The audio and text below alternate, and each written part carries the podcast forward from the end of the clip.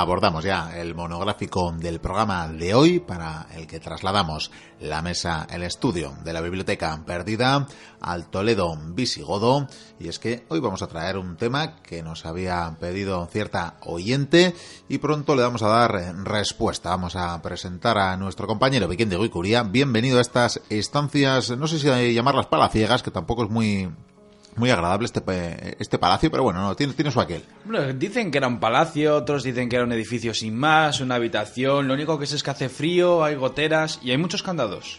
Hay bastantes candados, la verdad. Yo no sé si vamos a terminar en algún momento de abrir esto. Pues no lo sé, pero la gente se preguntará, ¿qué es lo que hacemos aquí? ¿Qué es lo que hacemos aquí? La verdad que tenemos muchos viajes en nuestra máquina del tiempo y cualquier cosa. Pero desvelémonos, por fin. Vamos a desvelar a qué hemos venido y de qué vamos a hablar. Hoy vamos a hablar, Miquel, de las maldiciones malditas.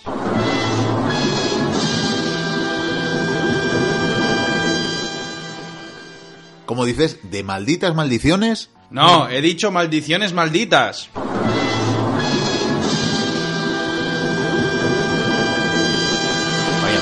Maldiciones. Eh, pues eso, sí, eso. Pues, bueno, sí, malditas son. Y, te preguntarás por qué traemos este tema. Pues efectivamente por una razón, y es que cuando estuvimos hablando de la Orden del Temple, hablamos de la maldición. Y una de nuestras oyentes, eh, su nombre creo que era Albertina, si no me equivoco, eh, nos comentó que a ver si éramos capaces, pues eso, de, de hacer un monográfico acerca de algunas maldiciones medievales. Y es por ello que voy a traer tres maldiciones, Miquel. Eh, voy a centrarme en la Edad Media principalmente por una razón, y es que si tenemos que hablar del pasado, es que ah, antiguamente en la antigüedad, en ese pasado remoto... Era muy de maldecir, ¿verdad? Había muchas maldiciones, mucho mal de ojo, que las furias vayan a por ti...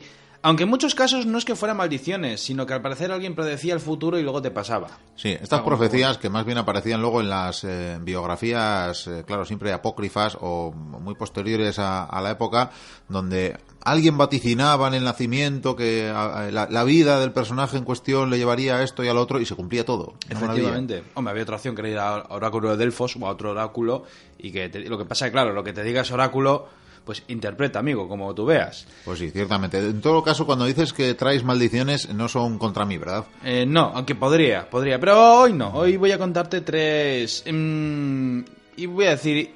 Sí, iba a decir históricas, entre comillas... Eh, pero por supuesto, antes lo que tengo que decirte es que en la Edad Media había muchas maldiciones.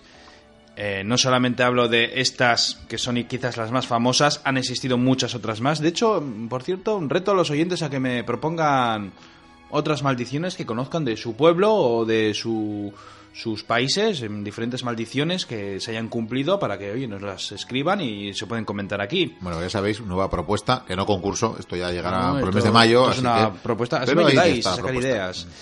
Pero en la Edad Media, al igual que hoy en día prácticamente, se lanzaban maldiciones. Eh, o yo qué sé, pasaba lo típico. Eh, tú estás en tus campos y de repente estás lavando la ropa y de repente la ropa de la vecina es más blanca. Mm, igual es una bruja. Ahí va, que se me han muerto los gansos. Ahí va, que los cerdos no sé qué. Igual me han hecho una maldición. Igual me han hecho un mal de ojo. Igual la bruja que hay en el bosque por ahí perdida me ha hecho algo. que al final acababa siendo la bruja para que te quitara la maldición. Sí, para eso está la Inquisición, por supuesto, para acabar con estas barbaridades según ellos. ¿Qué tiempos? ¿Qué tiempos? ¿Qué tiempos, eh? ¿Cómo se te daba? ¿Cómo aplicabas la llama, Miquel? Sí, sí, sí, Martillo de brujas me llamaban. Vamos a hablar de tres maldiciones, como bien he dicho. Y vamos a empezar por la primera que probablemente quizás es la que más me guste. Hablamos de la maldición de Don Rodrigo. Hombre, hombre, hombre. Don Rodrigo, estamos en buen sitio además para, esta maldición. Efectivamente. Es el último rey visigodo. Efectivamente, el único además con un nombre bastante normal para nosotros, que no nos cuesta... Pronunciable, comprensible. Sí, y se puede recordar medianamente. En latín incluso. Sí. Pues esta historia al parecer sucedió el mismo año de su coronación. Hablamos del 710 al año siguiente perdió el reino, y es lo que tiene la cosa. Quizás es posible que se perdiera el reino por esta maldición. El seguro. Ahí voy. Las crónicas árabes contaban que en Toledo había un palacio que siempre estaba cerrado. A ver, eh, esto hay que cogerlo siempre con pinzas, como siempre digo. Eh, hablamos de, leyendas, maldiciones, mitos, en fin, que se puede transformar. Y lo que puede ser un palacio podía ser una ermita o una cueva o una habitación sellada, ¿vale? Vamos a imaginar que es una habitación sellada, para simplificarlo más. Pues resulta que esa habitación tenía un montón de cerrojos. De hecho, dice la leyenda que cada nuevo rey godo que, llegaba al poder añadía un cerrojo nuevo a la puerta.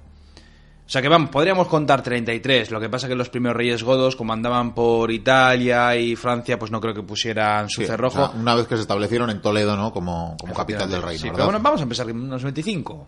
Sí, los que fueren. sí. Entre los no reconocidos, yo lo Claro. asesiné, este no era rey, Sí, estas cosas. Estuvo, estuvo siete días, no le dio tiempo a viajar a Toledo a poner cerrojos. Es. Vamos a pensar que hay 20 cerrojos, por decir, ¿vale?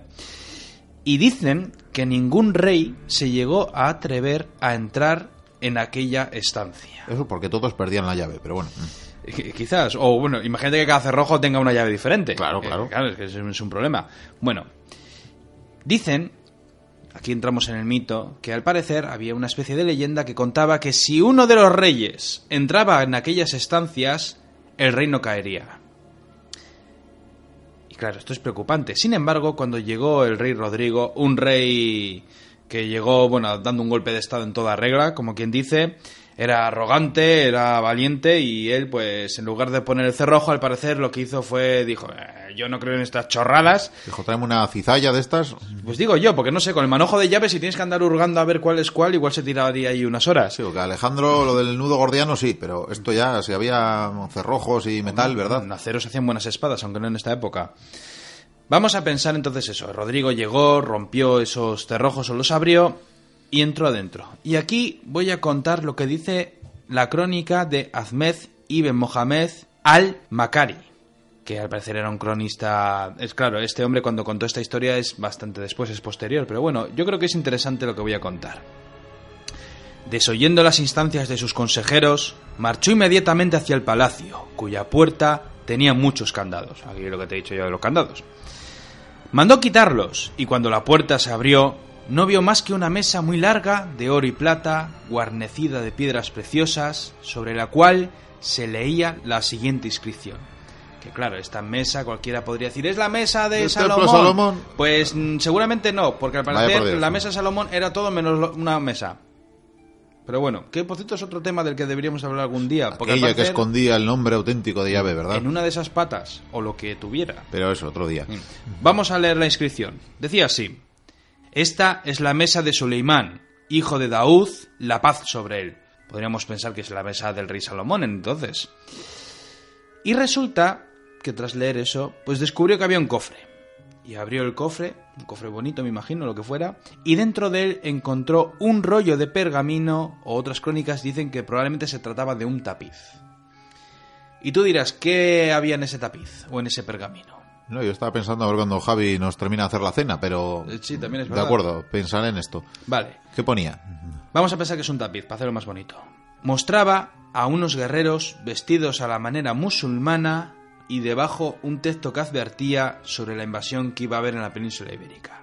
Vaya, o sea que tenía ahí una, toda una profecía Sí, sí. que le advertía de lo que había de pasar en muy poquito tiempo. Es decir, que él, claro, cuando cogió el tapiz dijo, uy, qué gente más peculiar hay aquí dibujada y juraría que está matando a godos, ¿no? Pues efectivamente, al parecer, este tapiz, eh, pues el que lo diseñó había visto el futuro y había sido capaz de, de haber, de crear es- esa, esa maravilla y este rey godo, pues cuando lo vio dijo, ahí va, pues igual, entonces es que la, maldición se va a cumplir. Y efectivamente, un año después, mientras estaba sofocando una rebelión de los vascones, descubrió una pequeña, en sí, pequeña invasión de, de los musulmanes, eh, en su mayoría bereberes, que llegaron a la península ibérica con la intención, no inicial, pero más adelante se afirmó, de conquistar los territorios de la península ibérica. Pues ya la podía haber avisado el tapiz de que le iban a traicionar, ¿no? Que fue a la postre lo que le llevaría a la desgracia. De verdad.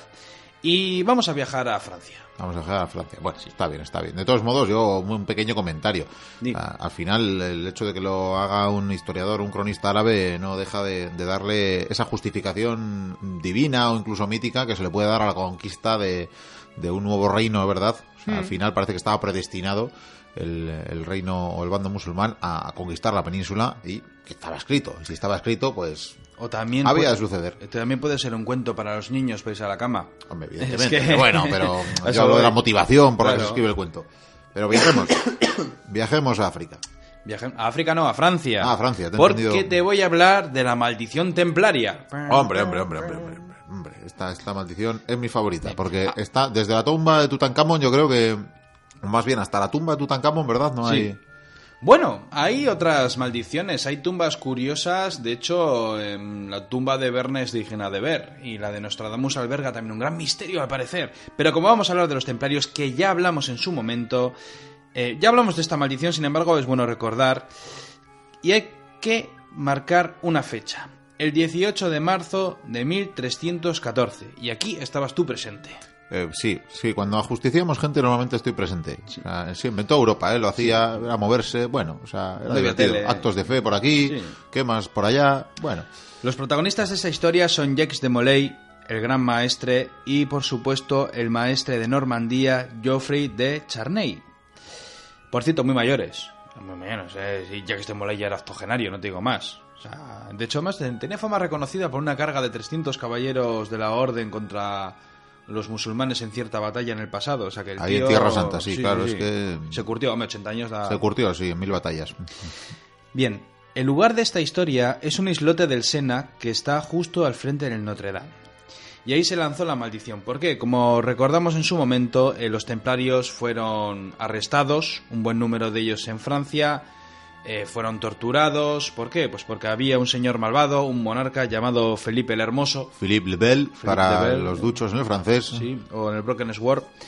Y resulta que este rey, pues bueno, eh, tenía muchas deudas con el temple, ambicionaba sus tesoros, lo estoy resumiendo. Y con la ayuda de, del Papa, bueno, un el Papa, Papa títere que, que, ayudó él a poner, vaya. El Papa de Aviñón, no digo sí, más, era con del cisma de Occidente.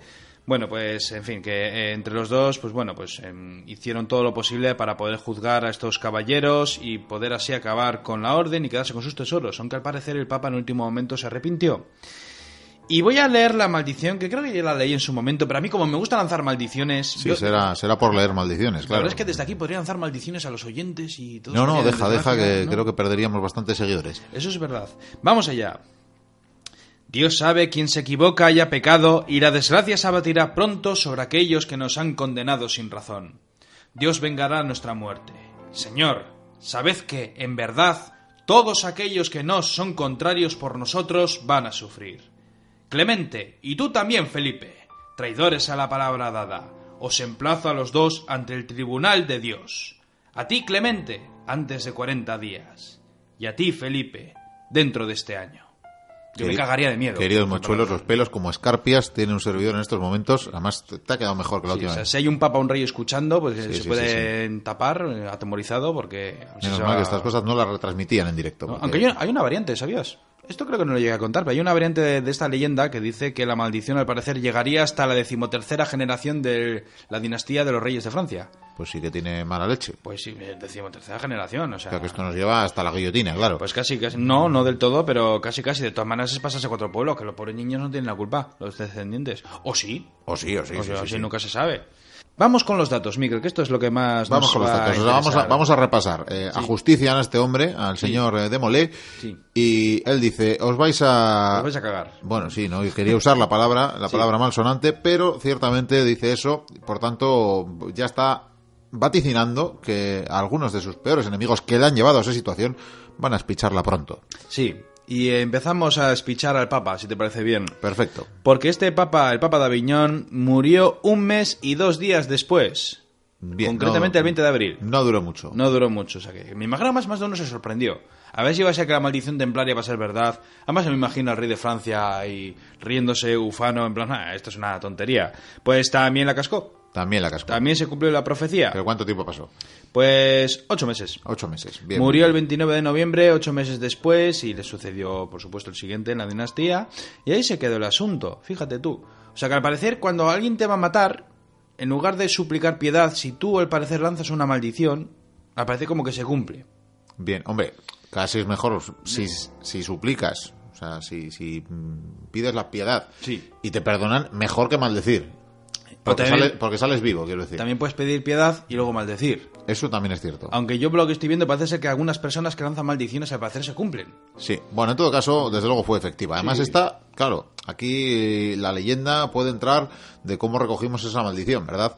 Mm. Porque al final es evidente que las muertes eh, son hechos y datos fehacientes si la maldición fue auténtica o no, pues eh, no sé si tenemos que trasladar a, a, a Batir, a Gizmo o, o, alguien para ver la lectura, porque yo estaba, pero no estaba tan cerca como para oír, eh, ¿Tú oír viste cómo se aplicaba la llama y hasta de hecho fuiste tú? Sí, sí, pues tampoco digas Ah, estas vale, cosas, vale, que vale. hay templarios por ahí, a ver si van a... Bueno, de todas maneras esto en los pueblos era más práctico, porque tú ibas a, a- a- a la bruja del bosque, como quien dice, que la bruja pues sería una mujer que andaría con hierbas y con la naturaleza y comiendo de lo que da el bosquecillo, y le decía, maldíceme al vecino que ha tocado las narices y haz que se le mueran los bueyes, y los, bueyes, los bueyes se morían. Pues pobres bueyes, la verdad. Que- que- que- que- De verdad, ¿eh? Bueno, en fin, tercera maldición del día. Esta es la que más me gusta eh, por varias razones y es la de Fernando IV en emplazado. Volvemos a la península ibérica. Y una vez más, eh, de un personaje del que ya hemos hablado, ¿no? Sí. En un eco del pasado, creo recordar. En el pasado y en nuestra saga de la Reconquista, si no me equivoco. Bien, bien, bien. Voy a resumirlo mucho porque como siempre el tiempo, pues nada, no tenemos tiempo, pero bueno. La historia de Fernando IV el emplazado, él tenía al parecer un válido, una especie de mano derecha, un caballero, un paladín que luchaba para él y que hacía su trabajo sucios. Hablamos de Juan Alfonso de Benavides. Y este hombre, este caballero al parecer tuvo una riña con dos caballeros de la orden de Calatrava, porque no olvidemos que mientras estaban aplicando la llama a los templarios en la península ibérica teníamos varias órdenes militares de las que hablamos en su momento. Y estos caballeros, los hermanos Carvajal, pues eh, no se sabe muy lo que pasó. Discutieron, pasó algo, eh, no sabemos qué, realmente qué fue lo que sucedió. No creo que hu- hubiera una doncella por el medio. Sin embargo, al parecer se batieron en duelo. Y Juan Alfonso era valiente, era bravo, eh, era un crack, paladín del rey, vamos. Pues al parecer eh, perdió la pelea y fue muerto. Fue muerto en duelo. Y oye, pues si se ha muerto en duelo, pues oye, es eh, como un juicio de Dios. Oye, yo, él me ha atacado, yo le he atacado y aquí pues paz y todos para casa. Sin embargo, el rey, este Fernando IV, el que se llamaría más adelante el emplazado, eh, a sabiendas de la muerte de, de Benavides, viajó hasta, hasta Jaén, a provincia de Jaén, y ahí apresó a los hermanos de Carvajal. Fue hasta la peña de Martos, donde al parecer les colgó en sendas jaulas con cadenas, les subió hasta arriba. Martos, donde, donde- nuestro querido amigo de Martos, Por supuesto, Ahí. el artillero fiel. le damos un, un saludo para toda su familia. Pues había ahí una especie de despeñadero y lo estoy resumiendo mucho también, ¿eh? Y entonces, bueno, les subía a las jaulas y el rey pues les acusaba porque habéis sido malos, porque habéis matado a un buen hombre, no sé qué. Y ellos decían, pero si somos inocentes, ha sido un duelo justo, eh, vamos, si nos hubiera matado él, sería tan, culpa- tan culpable como nosotros. El rey se reía de ellos. Decían del rey que solía a veces escupir sangre, esputaba sangre un poquito, pues no sé, no sabemos si es que fuera tísico o tuviera alguna enfermedad.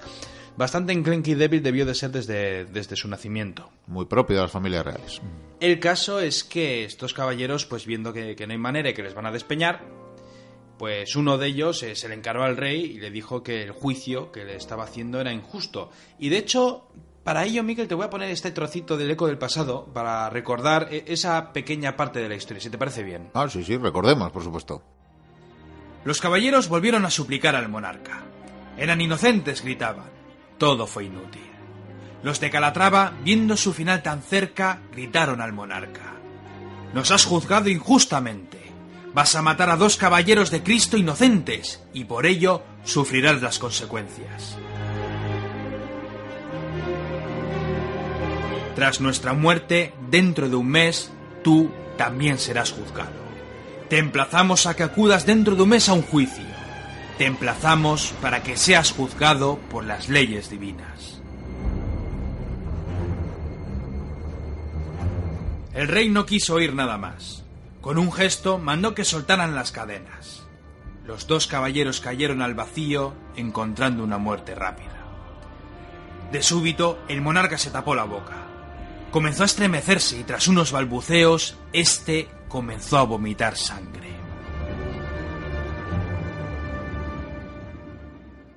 Pues, ¿cuánta sangre echó? Pues debió de echar bastante sangre y tal fue así que el rey cuando salió, intentó salir de la provincia, tuvo que regresar porque al parecer eh, se encontraba mal, la enfermedad estaba acabando con él al parecer, eh, seguía echando sangre, ya no se reía, al parecer empezaba a tener miedo de esa maldición tan chula que lanzó uno de estos caballeros.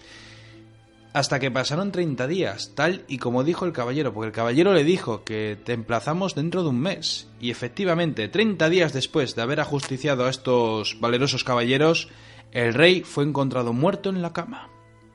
Vaya, si es que no, no, no se puede justiciar aquí. Pero hay algo más. Si alguien quiere viajar a Martos en Jaén, hay un rollo conocido como la Cruz del Lloro. Supuestamente, esta cruz señala el lugar donde cayeron las jaulas con los cuerpos de los caballeros. Sin embargo, al parecer, aquellas personas que no son puras, que no son buenas, no son capaces de, ver siquiera, esta cruz. Ah, vaya, vaya, vaya. Y si no, pues que cualquiera de nuestros oyentes puede escuchar ese eco del pasado, que lo tendremos por ahí en nuestros archivos secretos. En la web, es en la web Vaticano. se localiza todo. Sí. A Fernando Cuartel emplazado y ahí tiene esa historia. Y por hoy ya está. Estas son las tres maldiciones. Y lo dicho, Miquel, yo, los oyentes, si saben más maldiciones de- de- del pueblo de al lado, de, alguna bruja, de algún brujo, de alguien que dijo te voy a echar mal de ojo y le salió un cuerno, yo qué sé, eh, pues que nos lo manden. Sobre todo a mí me gustaría conocer leyendas de América, porque la verdad es que para mí es un gran desconocido, tanto Bueno. de América como de Asia, y oye, si los oyentes se motivan, Pues, queridos oyentes pues yo luego latinoamericanos, busco y narro y todo eso. desde aquí os emplazamos, como, como el emplazado, ¿verdad? Sí, a, a mandarnos eh, estos, bueno, estos temas, ¿verdad? De, de- de cada pueblo, que seguro que hay muchos. A ser posible que sean maldiciones un poco antiguas. Sí, Porque a mí si hay antiguas. una maldición de, hace- de un tío de hace cinco meses, pues... No, no, no, porque al final igual no se ha podido constatar todavía si... Pierde gracia, si hay funciona. espadas y lanzas y caballos, pues mola Eso, más. eso. Nos gusta, nos gusta. Sí. Bueno, vamos a, ya sin tiempo a resolver el, el misterio, porque esto al final no deja de ser un misterio. Efectivamente. Porque ya que estamos aquí en, en Toletum Visigotorum, Qué maravilla. hay que desentrañar eh, este misterio. El de Rodrigo, digo. Estás diciendo que, que entremos en Sí, sí. la puerta. Bueno, que entremos, cuando digo entremos, digo entras. Ah, entro. Sí. Pero no tengo llaves. ¿Tienes, pero bueno, ¿tienes toma- algún elemento? Sí, toma esta, mira esta motosierra, por ejemplo, yo creo que con esto te apañas. Qué maravilla. Voy a... ¿No tienes gafas? Mm, Bueno, No, pues me voy a quedar a distancia, tú tranquilo. Bueno, pues voy, voy a darle a ver.